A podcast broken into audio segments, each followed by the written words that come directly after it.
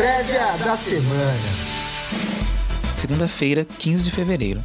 Sejam bem-vindos. Aqui é Igor Sodré, editor da TC Mover. Essa é a prévia da semana, o semanário mais completo do mercado financeiro.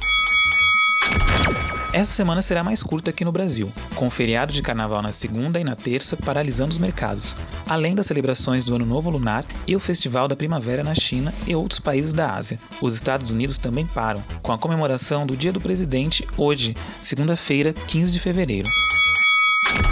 O destaque da agenda será a ata da primeira reunião do FONC, o Comitê Decisório dos Juros nos Estados Unidos, na quarta-feira. Ela deve dar mais detalhes sobre as perspectivas do Banco Central Americano para a economia, sobre os impactos da segunda onda do coronavírus, da vacinação e do novo pacote de ajuda em discussão no Congresso. Vale ficar atento também às possíveis referências sobre o pagamento de compras de títulos. Na quarta-feira de cinzas, o Brasil retoma a vida normal e o BC divulga o boletim Focus às 13 horas. Nos Estados Unidos, sai a inflação ao consumidor, o PPI de janeiro, com perspectiva de pequena aceleração de 0,3% em dezembro para 0,5%. Quinta-feira tem a segunda prévia de fevereiro do IPC da FIP e do IGPM e o leilão semanal do Tesouro. No calendário de balanços, o Carrefour Brasil divulga na quarta-feira seus dados referentes ao quarto trimestre. Fique de olho no impacto da alta inflacionária nas margens da supermercadista. Geralmente, altas nos preços tendem a favorecer repasses de preços no setor. Já na quinta, saem os balanços da JHSF, da IRB Brasil e da Lynx. Especial atenção à IRB Brasil, que avança na reestruturação das operações. Na sexta-feira, saem os dados da Energias do Brasil. Os investidores também devem ficar atentos ao vencimento de opções do Bovespa na quarta-feira e nas estreias que acontecem ao longo da semana na B3. Várias companhias conseguiram emplacar ofertas iniciais de ações na semana passada. Na quarta, tem a estreia da empresa de painéis de publicidade Eletromídia e da Companhia Fluminense de Tratamento de Resíduos Ambientais, a Horizon. Na quinta, acontece a estreia da subsidiária da CSN, a CSN Mineração, cujo IPO precificou no piso da faixa indicativa. No exterior, a atenção será para os dados das mineradoras BHP Billiton na segunda-feira e Rio Tinto na quarta-feira. As duas são concorrentes acirradas da Vale e da CSN Mineração no negócio de minério de ferro. Também na quarta, saem Baidu e British American Tobacco. Quinta, divulgam seus dados o Walmart, a Nestlé e a Applied Materials, além da Daimler. Lá fora, também saem mais dados econômicos relevantes. Na Europa, na segunda-feira, saem os dados de produção industrial de dezembro na zona do euro. Na terça, saem os dados de emprego, o PIB do quarto trimestre e o índice de expectativas na economia de fevereiro, o ZIL. Quinta-feira, tem confiança do consumidor de fevereiro na zona do euro e na sexta-feira, os mercados vão acompanhar as prévias de fevereiro dos índices de gerentes de compras, os PMIs, da indústria e de serviços da zona do euro e também dos Estados Unidos.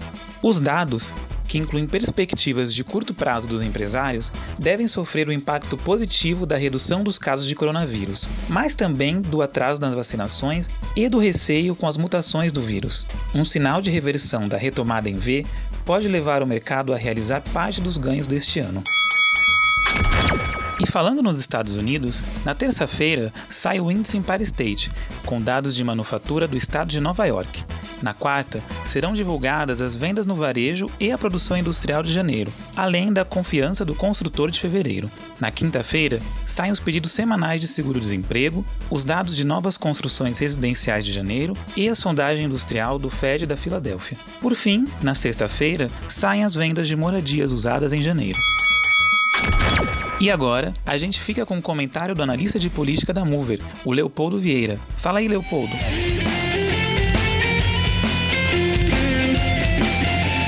Olá, sou Leopoldo Vieira, analista da TC Mover e trago os destaques da política, direto de Brasília. A pauta do Congresso será leve devido ao carnaval. No radar do mercado, os deputados podem votar na quinta-feira uma medida provisória que flexibiliza regras para autorização de uso emergencial de imunizantes pela Anvisa. Quanto mais rápida a vacinação, mais rápida a retomada econômica segura e menor o risco fiscal. A expectativa, na mesma quinta-feira, fica para a possível apresentação do relatório da PEC do Pacto Federativo pelo senador Márcio Bitar aos líderes do Senado, como cogitou na sexta quinta-feira o presidente da Casa, Rodrigo Pacheco. No fim da semana passada, Pacheco, o presidente da Câmara, Arthur Lira, e o ministro da Economia, Paulo Guedes, anunciaram que o novo auxílio emergencial poderá ser reintroduzido até maio ou junho, por meio da inclusão de uma cláusula de calamidade na PEC do Pacto Federativo. Será buscado um protocolo fiscal para conceder mais uma rodada do Corona Voucher, mas definições de possíveis contrapartidas público e valor serão trabalhadas pela equipe econômica e técnicos do Congresso no feriado. Uma possibilidade, em contrapartidas, é permitir, não obrigar, que os estados possam congelar salários e cortar gastos por meio dessa cláusula de calamidade, segundo o estado de São Paulo. Fontes no parlamento me disseram que os congressistas gostariam que o valor do benefício fosse entre 300 e 400 reais e que o Congresso poderia aceitar uma PEC de guerra exatamente também para ampliar a ajuda que poderá ser dada aos governadores e prefeitos. O novo auxílio deve ser pago no final da novela por uma combinação entre alguns cortes de despesas moderados na votação do orçamento de 2021, para que Guedes não saia tão derrotado, e o uso de créditos extraordinários, que não contam no teto de gastos, mas impactam na dívida e no déficit.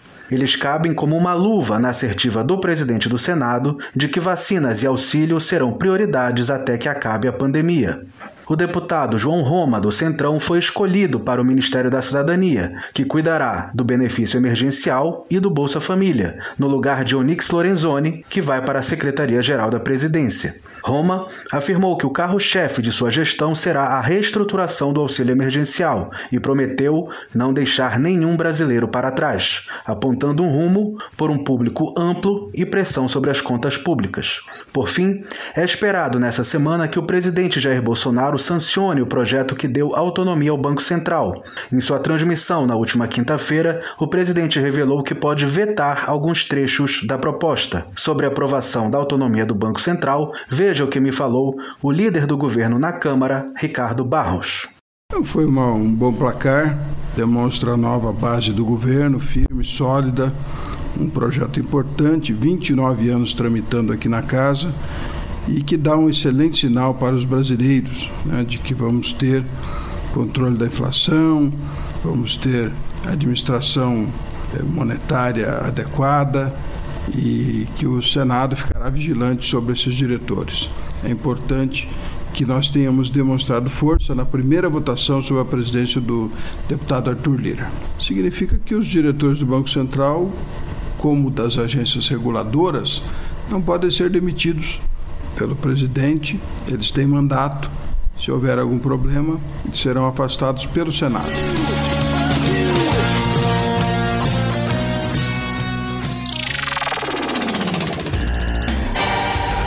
Prévia da semana.